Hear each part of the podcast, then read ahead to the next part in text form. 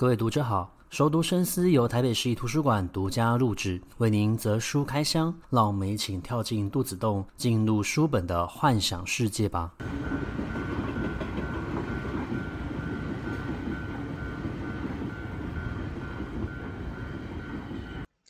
各位听众好，欢迎回到熟读深思。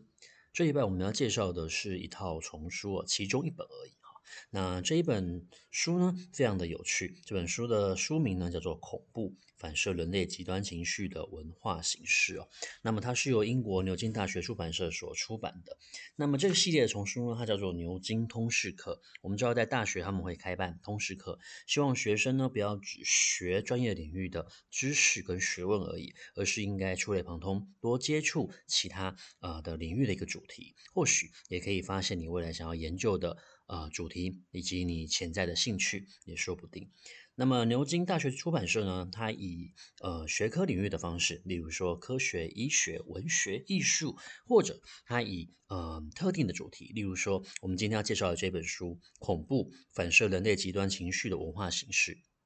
那么它所紧扣的就是恐怖这个概念。那恐怖这个概念可能又牵涉到的像是惊悚。还有恶心，同时你可以从不同的主题领域去切入，好比说超自然、啊神鬼的概念、幽灵的概念，或者是我们的身体其实也是有跟恐怖的一个结合。那进入到了现在所谓的一个网络媒体，它其实也有可能是一个恐怖呈现的一个平台。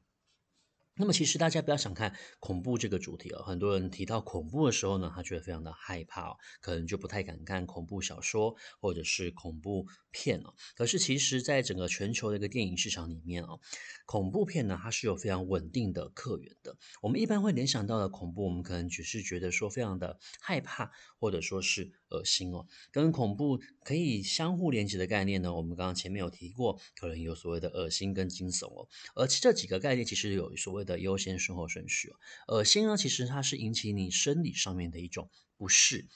那么恐怖的话来说呢，它其实伴随的不只是会让你觉得作呕的事情而已，其实它会让你感觉到震惊。所以，像僵尸片好了，我们在看到僵尸杀人的时候，我们可能感觉到的是恐怖。但是呢，如果你在呃多一点血腥的画面的时候呢，就会加上恶心哦。但是有一个更顶层的一个概念呢，叫做惊悚哦。惊悚其实它是属于一种形而上的畏惧，也就是说，它可能会跟你个人过去的成长背景，或是你的专业领域，以及你对于某一件事情的一个理解。因此，当这个恐怖的情节画面发生的时候，你会自动的联想到生活之中存在的这一个现实的经验，进而会让你对现实产生质疑以及不确定。所以，它所造成的的一个影响呢，其实是属于比较精神面上的哦。那么，换言之来说，如果你今天一部恐怖片也好，惊悚片也好，你要做到好，然后你要让人家理解的话呢，其实背后的逻辑它是少不了的。而同时，你要去解读这一些人物情节跟角色，或者是整个场景的一个运用，还有它为什么要使用呃，例如说动物的一个概念的话，其实你必须要先具备一定的知识跟背景，你才有办法去理解到它。但是，这又恰恰好的跟恐怖这个东西可以发挥作用是完全相反的。我们之所以会产生恐怖、恐惧的一个心情、心理或是情绪，是因为我们对于某一件事情呢有非常大的未知性，而这个未知性呢，因为你不够了解它。进而你会对它产生害怕的一个心理哦。在早期，我们可能是一个部落社会，或是我们开始发展出人类文明的时候，有非常多的事情我们是不了解的，我们是不确定的。因此，我们这个时候呢，就会以一种禁忌的方式来呈现，要求你不要做哪一些事情哦。而这种所谓的一个禁忌呢，其实就是最接近于我们生活之中的一个。恐怖的一个效应，包含了我们可能在小时候，我们听长辈说，不要用你的手来指月亮，或者是在孕妇怀孕的时候，会有非常多的一个禁忌。那么乃至于到现在呢，我们其实遇到农历七月的时候，我们现在可能会讲它是盂兰盆会，或者说是一个慈悲月。但是最早开始的时候呢，我们就会讲它是一个鬼月。我们觉得在这个时候鬼门开了，会有非常多的意外发生。所以我们的老一辈的人呢，就会提醒我们不要去玩水，不要太晚回家，不要晚上又去所谓的一个山上。其实这些种种呢，都是建立在一种所谓的一个 uncertainty，也就是我们对于它是不理解的。所以恐怖或者也好，惊悚也好，可以对你产生作用。重点是在于你有没有一定程度的认知。当你感觉不到的时候呢，它就没有办法对你产生作用哦。那么在讲到所谓的一个惊悚、恐怖、恶心的时候呢，有一个概念呢。它也会跟这个呃恐怖的一个概念呢连接在一起，也就是所谓的诡异哦。我们常常常会讲说，我觉得这个情况有点诡异。你觉得哪个地方不太对劲，但是你看不出来，而这个你看不到的东西会对你的心理产生压迫感哦。所以不见得我们在看鬼片的时候，它真的会出现一个鬼魂鬼影哦。其实像现在我本身是一个恐怖片的呃。片迷哦，很多的恐怖片，它在现在在吓你的时候呢，它其实不会有所谓的一个鬼影的出现，它反而是透过一些你没有办法解释的，例如说你的头发异常的飘动，风意外的流，或者是门户，以及在同一个场景透过不同的一个切换，你发现到有一些景物变的时候，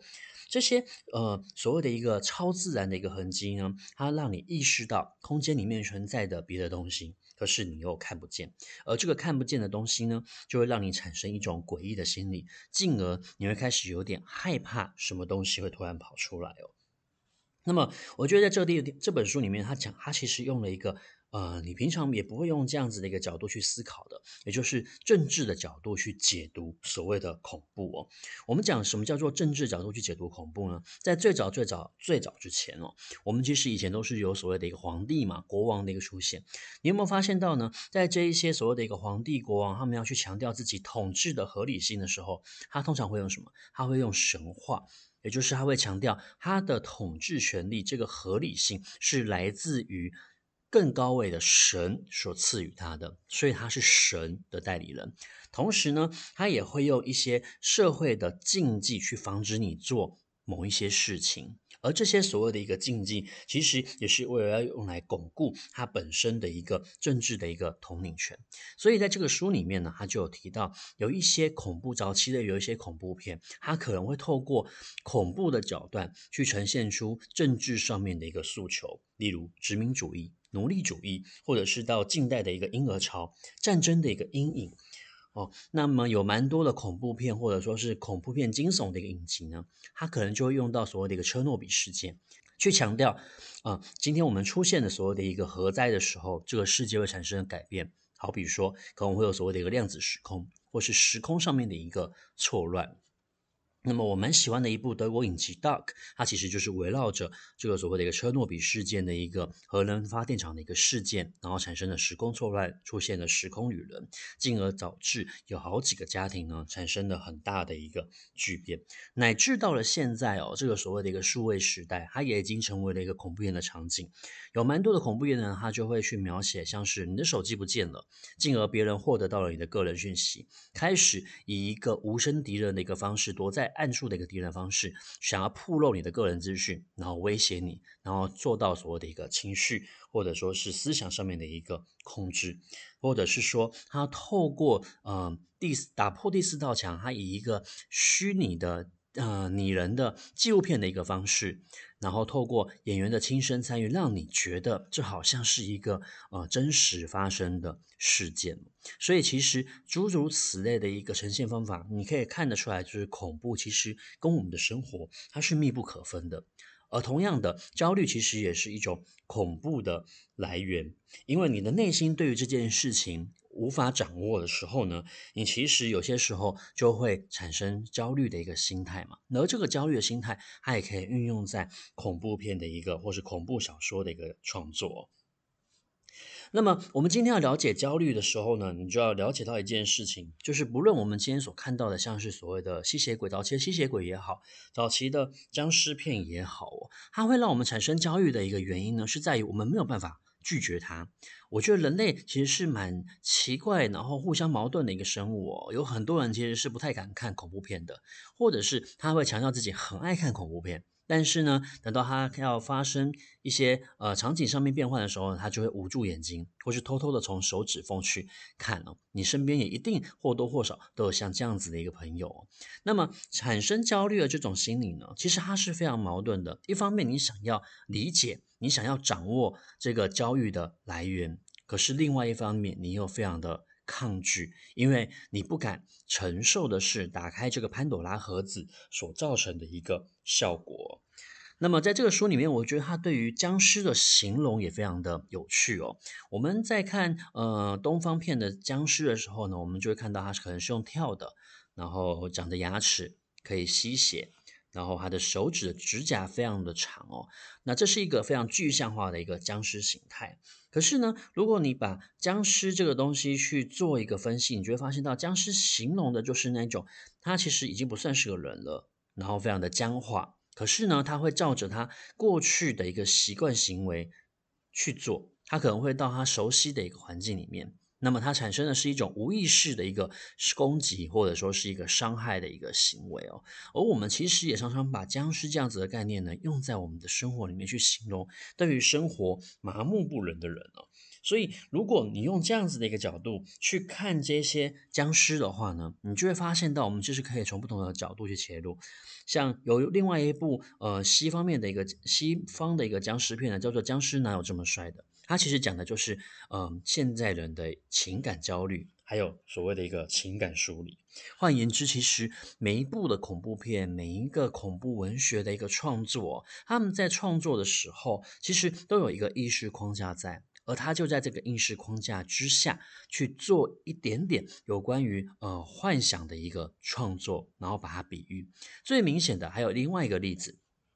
就是动物，我们常常会出现就是动物跟人的一个结合。那么，如果我们从弗洛伊德的角度去看呢，在梦的解析里面就有讲到哦，其实我们很多时候在梦境里面梦到的许多东西，它可能都是。呃，我们人对于所谓的一个性的一个压抑跟需求，还有不安，但是呢，我们会将这一层面深层的一个欲望呢隐藏起来，然后在夜晚做梦的时候才会出现，甚至你会透过一些动物的形象表现出来，它可能象征的其实就是我们身体的性器官哦。那么其实不论是在东方也好，西方也好，我们其实很长时候呢会把一些怪物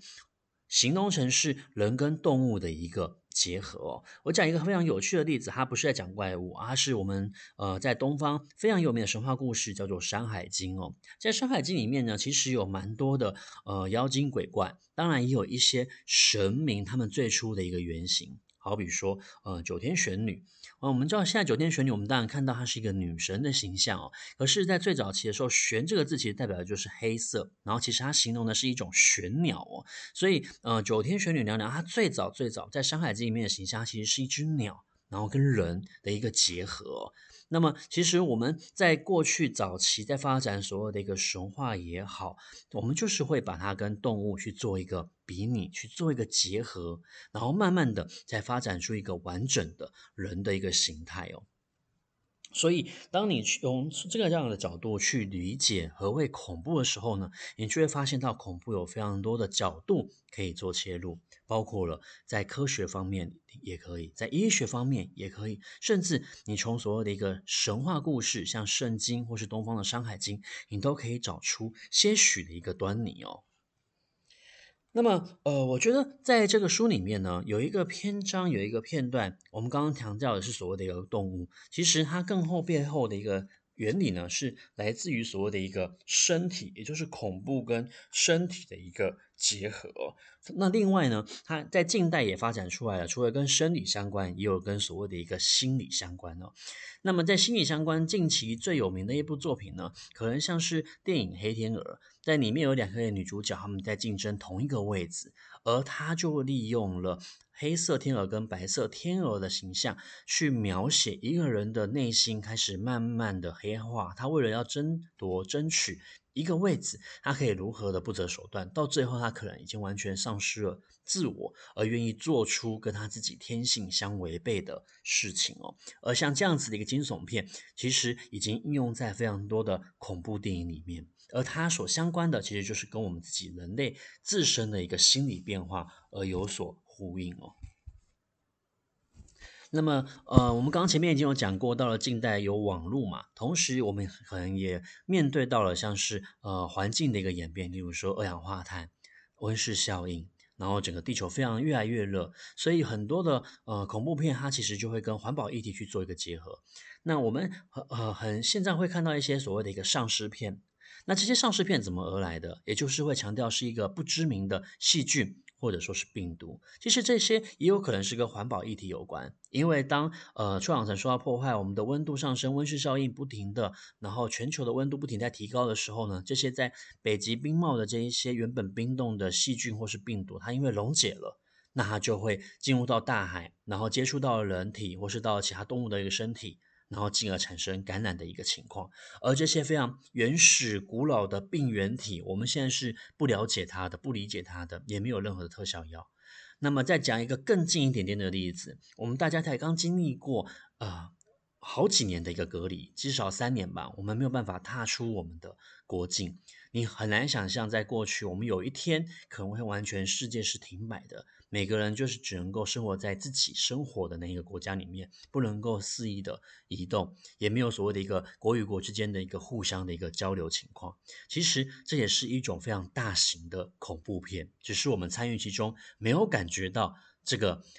变化而已。所以，其实恐怖这个概念回归到我们节目最前面所讲的，其实恐怖这个东西跟我们的生活是息息相关的。